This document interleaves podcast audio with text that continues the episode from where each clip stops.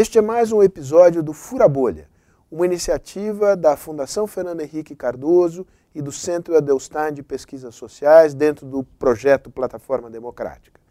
Conta também com a colaboração do Quebrando o Tabu. Qual o objetivo?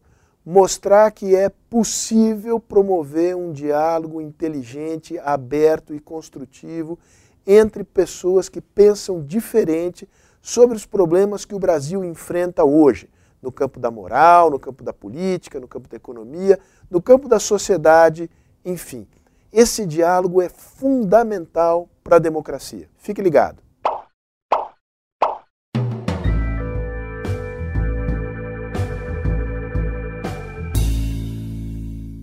Em primeiro lugar, eu quero agradecer à Fundação Fernando Henrique a, a, o convite que muito me honrou. Eu agradeço a presente, é uma honra estar aqui.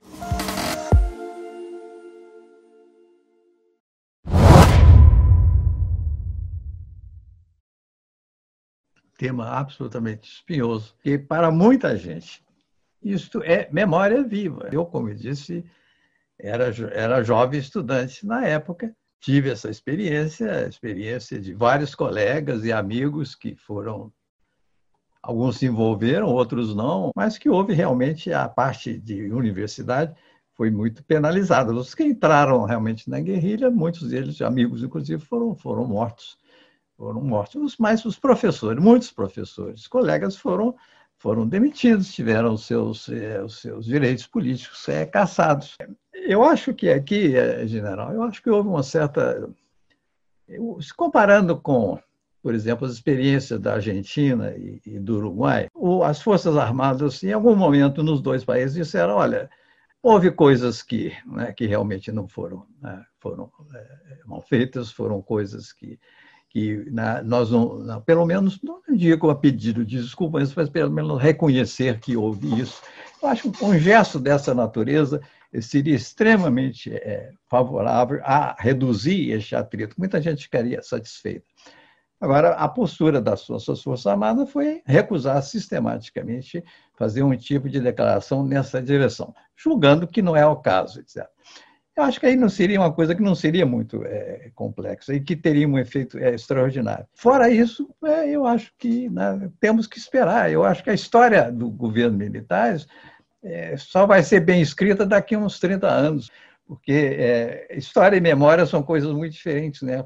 Eu costumo distinguir. História é quando a memória desaparece, é quando você tem condições de escrever coisas de maneira, de maneira neutra, sem envolvimento pessoal. É um problema que é, precisaríamos resolver, mas eu acho que tem que começar exatamente a resolvê-lo é, comendo por fora, exatamente criando espaços de colaboração, espaços de trabalho conjunto, e com isso é que a gente pode, eventualmente, é, é superar, mesmo ainda nessa geração, um pouco dessa é, desta, dessa experiência que, é, que, no, que marcou a minha geração, pelo menos muito fortemente. Eu acho, eu acho essa discussão sobre o período militar, os governos militares e a relação posterior, a evolução com os governos civis e com a sociedade fascinante. Eu gostaria muito de que nós tivéssemos é, com honestidade de propósito, não nós, o Brasil, com honestidade de propósito, com, com pureza de intenções, promovesse isso. E nós, é, eu acho que isso começou a ser feito no governo do presidente Fernando Henrique, que ele criou a comissão de, de desaparecidos, de perseguidos, enfim. Acho que perdemos uma oportunidade de ouro que foi a comissão da verdade. Ora, não havia nenhuma possibilidade é, analisada a composição da comissão da verdade.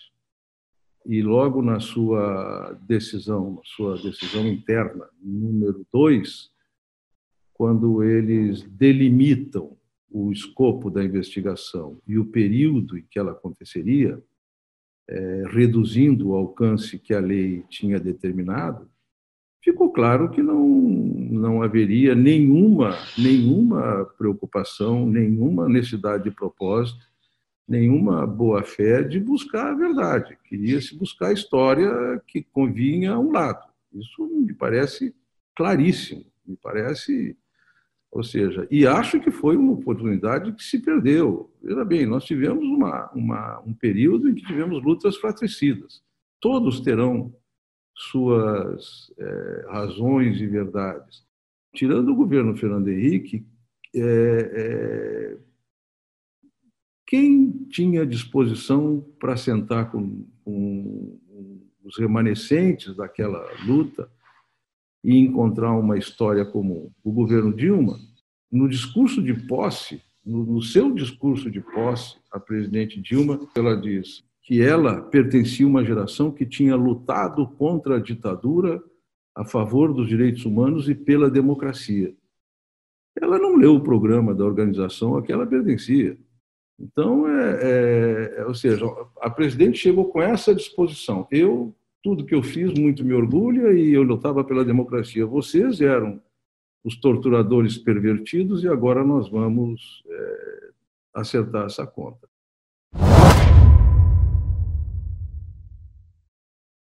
Essa presença de militares no governo Bolsonaro, eu acho que realmente exagerou-se um pouco claramente não significava uma militarização do governo. Esses, esses é, oficiais, generais, a maioria, não como representantes das Forças Armadas, mas como é, ministros do governo.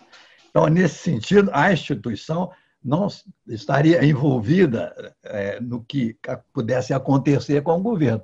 Eu creio que isso está se tornando mais problemático, porque parte negativa do governo eu acho que está começando a ameaçar realmente a imagem das Forças Armadas. É, eu, é claro que é um problema das Forças Armadas discutir isso, mas pelo comportamento, inclusive, é, do comandante do Exército, é, comandante da Marinha e da Aeronáutica, que são mudos, é, totalmente mudos em relação a isso, e o comandante do Exército atual, a impressão que se dá é que ele está também com algum desconforto em relação ao que está acontecendo. É, eu acho que a, presença de tantos militares, particularmente em postos ministeriais, postos de primeiro escalão, ela é uma promessa de campanha do presidente Bolsonaro.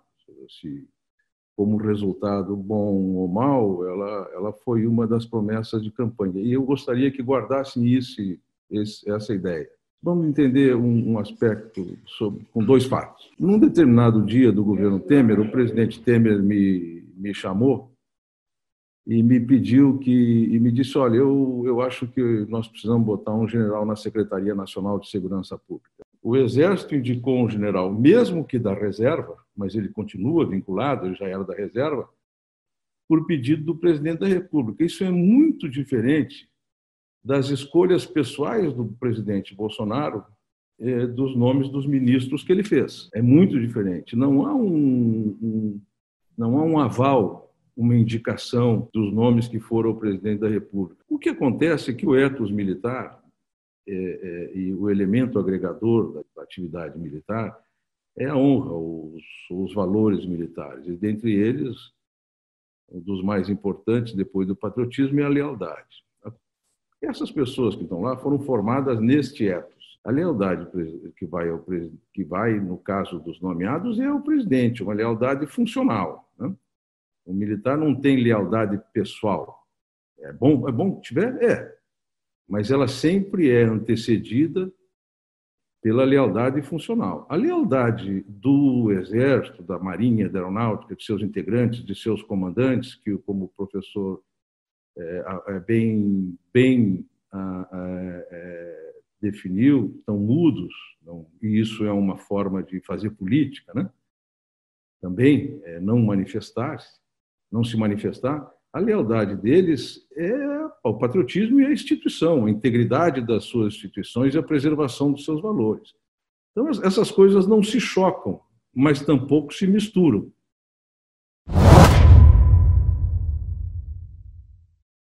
há um, uma fatia significativa da nossa população que foi buscar na solução militares, é, e com essas, esses slogans é, é, que são claramente antidemocráticos, atos institucionais e intervenção já, mas acreditam que nós tivemos uma, uma um, um fracasso na atividade política.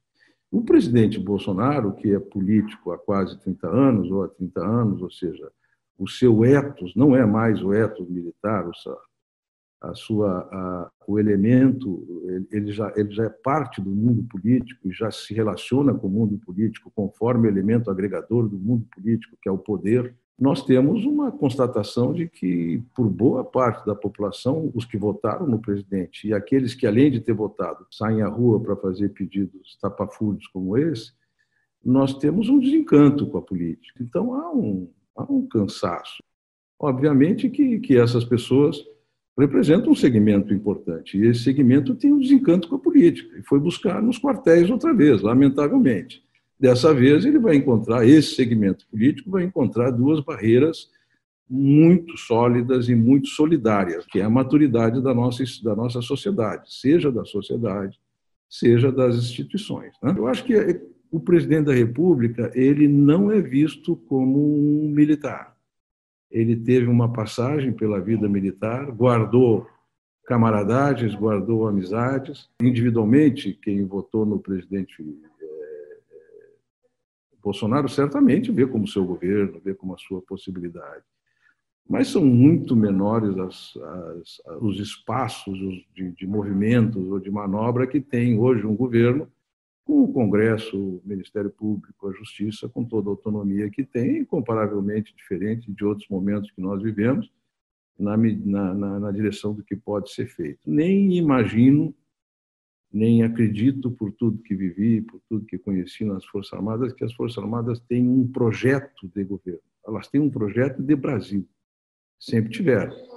A imagem positiva das Forças Armadas, é verdade, as pesquisas de opinião mostram isso.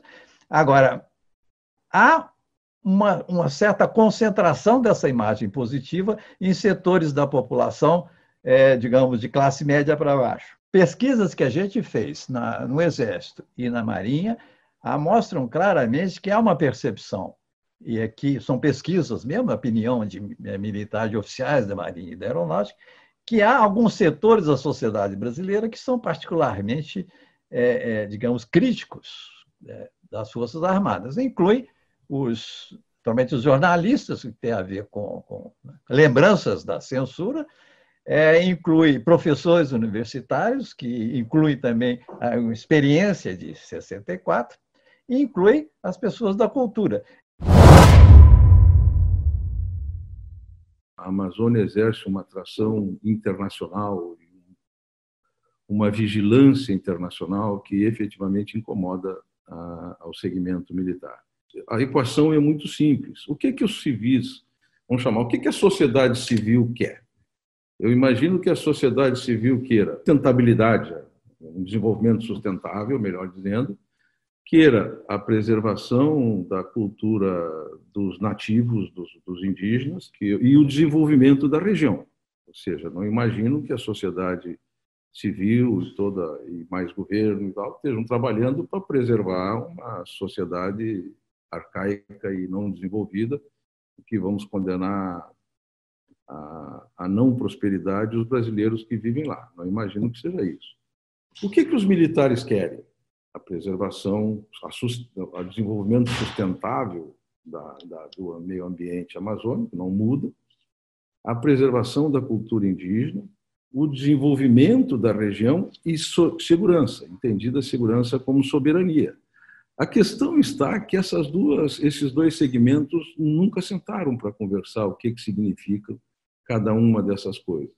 E o que se quer é isso, é sentar para conversar. Acontece que há um pouco de preconceito, há um pouco de estereótipos, e essa conversa fica, e, e, e para ser justo, de, de lado a lado, e essa conversa fica uh, um pouco difícil uh, quando se trata disso. Essas questões, na minha opinião, têm que ser discutidas por brasileiros, podem sim participar e ajudar, obviamente, é, enriquecer a discussão, é, conhecimentos de outros países, de outras pessoas, até ajudas econômicas, mas que nós definamos o que nós queremos para o patrimônio que é nosso, sob o risco de nós passarmos às gerações que nos sucederem muito menos do que nós recebemos.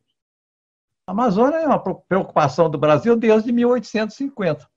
É a preocupação da defesa da Amazônia contra interesses externos. Ora, é, as três forças têm, têm atividade na Amazônia intensa. É, ah, depois entraram outros atores, entraram né, o próprio governo, a, a Serviço de Proteção aos Índios, a, a, o, o, ONGs, uma série de coisas que criou ruído aí. Mas é, o vice-presidente agora é presidente de uma comissão que tem a ver com isso. Eu não vejo por que não, não seria possível, numa comissão dessa, chamar todas essas posições e fazer um trabalho conjunto. Quer dizer, é apenas ah, aí tem, hoje entram outros problemas, além de defesa, que é o problema da preservação do meio ambiente, da proteção das populações indígenas, mas eu não posso imaginar que é, a postura de Forças Armadas, de alguém das Forças Armadas, fosse contra, contra isso. Então, é uma questão realmente de conversar, de sentar e, e conversar.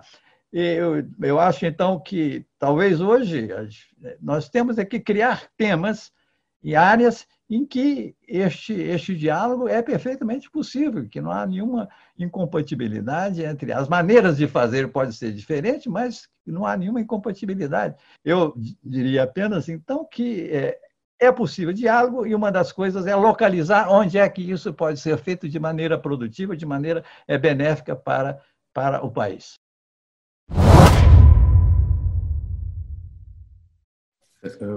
A cooperação científica com as universidades, e aí eu acho que a gente está precisando é dar um, uma atualização no conhecimento, ela é muito grande. Ela é muito grande na área científica. Ela não é pequena, não.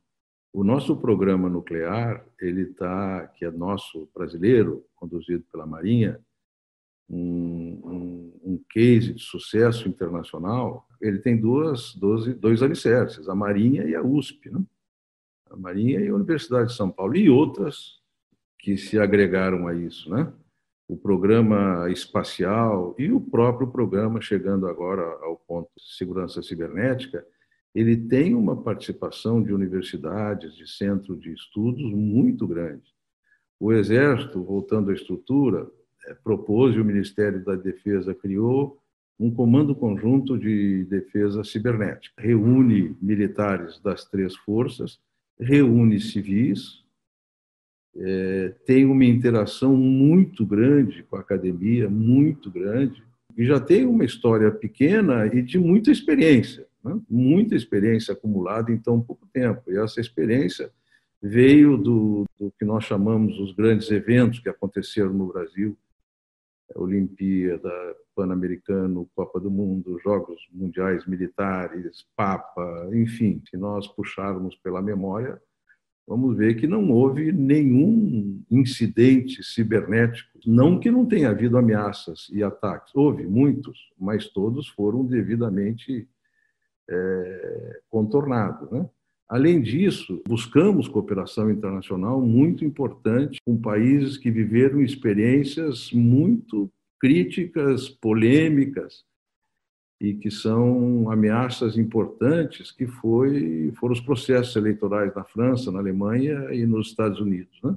Fomos aos, a esses países, tratamos com as suas estruturas de defesa cibernética, com os serviços de inteligência. Nós temos um um, um déficit importante nisso, que é a tecnologia. Né? É o recurso para pesquisa, é o recurso da tecnologia. Essas decisões que, que nós temos que tomar dão uma medida da importância do que a gente está tratando e da vulnerabilidade das nossas estruturas governamentais. Né?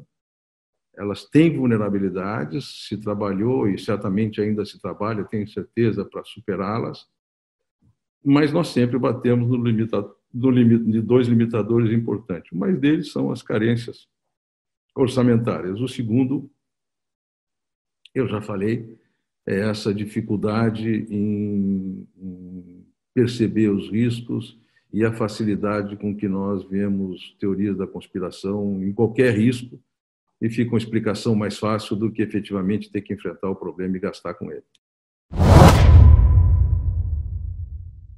creio que a opinião pública no Brasil é, se envolve, ou tem se envolvido muito pouco em relação a isso, exceto na época da, na, da, na, do nacionalismo, na década de, de 50, 60, 70. É, fora isso, depois da redemocratização, eu, eu vejo pouco interesse da opinião pública em relação a, esse, a, essa, a problemas de política externa no Brasil, do ponto de vista, digamos, de uma opinião pública, não digo de, de grupos de, de elite ou de técnicos, etc., como é o caso né, de nossa, o que segura isso realmente era a nossa grande tradição do Itamaraty, dizer, uma escola de, de política externa que mantinha né, uma certa coerência ao longo de governos em relação a certas posições que o país tomaria é, internacionalmente, que foi quebrada agora é, neste governo é, contra toda essa tradição e que tem uma, uma, digamos, uma reação muito grande entre os embaixadores é, é, anteriores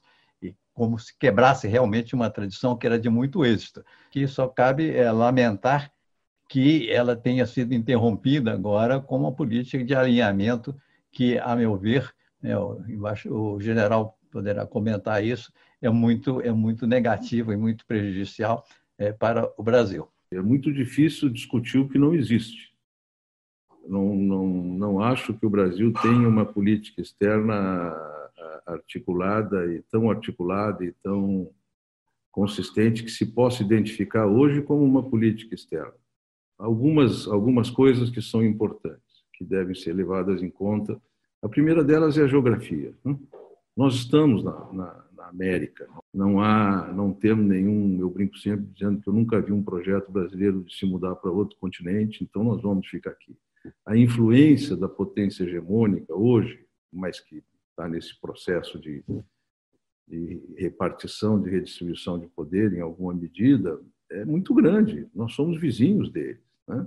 Não quer dizer que isso tenha que trazer alinhamentos automáticos e que o que é bom para os Estados Unidos é bom para o Brasil, ou qualquer outra frase é, dessa natureza que, já que, já se tenha dito. Mas eu acho que o Brasil é um case é, de sucesso, é, um, é, uma história de sucesso internacional, de, de êxito da política externa na primeira metade do século passado. Ou seja, na primeira metade do século passado, nós éramos um país irrelevante. A nossa diplomacia conseguiu garantir todos os nossos interesses, praticamente, desenhar todas as fronteiras, conseguiu nos colocar é, com dignidade na Segunda Guerra Mundial e voltamos com, com, iniciamos a segunda metade do século XX com o prestígio de uma nação que não tinha tanto tanto respaldo na sua, no seu desempenho. Né? Então, fomos crescendo.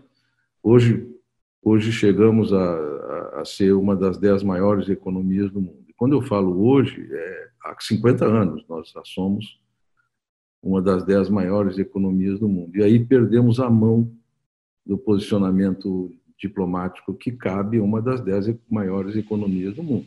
O que se faz no Itamaraty hoje é o, repete muito dos problemas que são da, dos exageros que são corrigidos no outros exageros.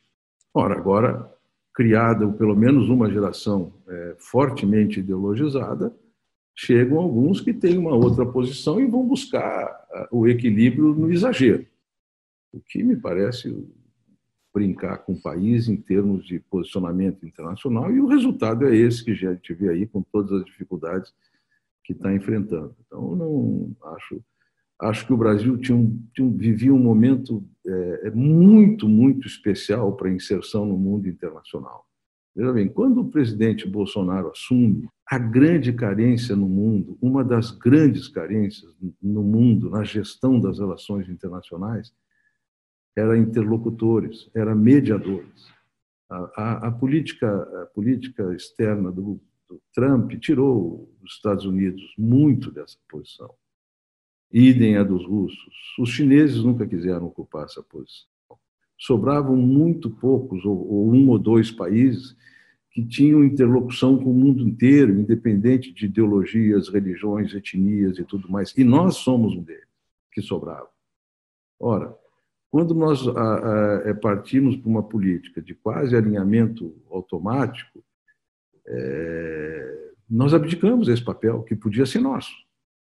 Então tinha um espaço para o Brasil entrar e, e crescer em benefício do, do, do, da paz mundial, como um país que tinha crédito é, para discutir no Oriente Médio e outras regiões conflagradas, que nós abandonamos. Abandonamos por um processo de, da infância do marxismo, que é a necessidade de destruir a ordem anterior para construir a nova ordem. Né? Então, vamos destruir tudo que tem para trás e tentar construir o que tem para frente. Isso é, que eu acho que nós estamos pecando e que, e que e vai ter um preço, mas acho que o Itamaraty, com a produção intelectual que tem, é, ele tem uma possibilidade de sair rápido disso, mas era preciso mexer, antes de mais nada, afastar os palpiteiros e deixar que quem conhece o assunto trate dele.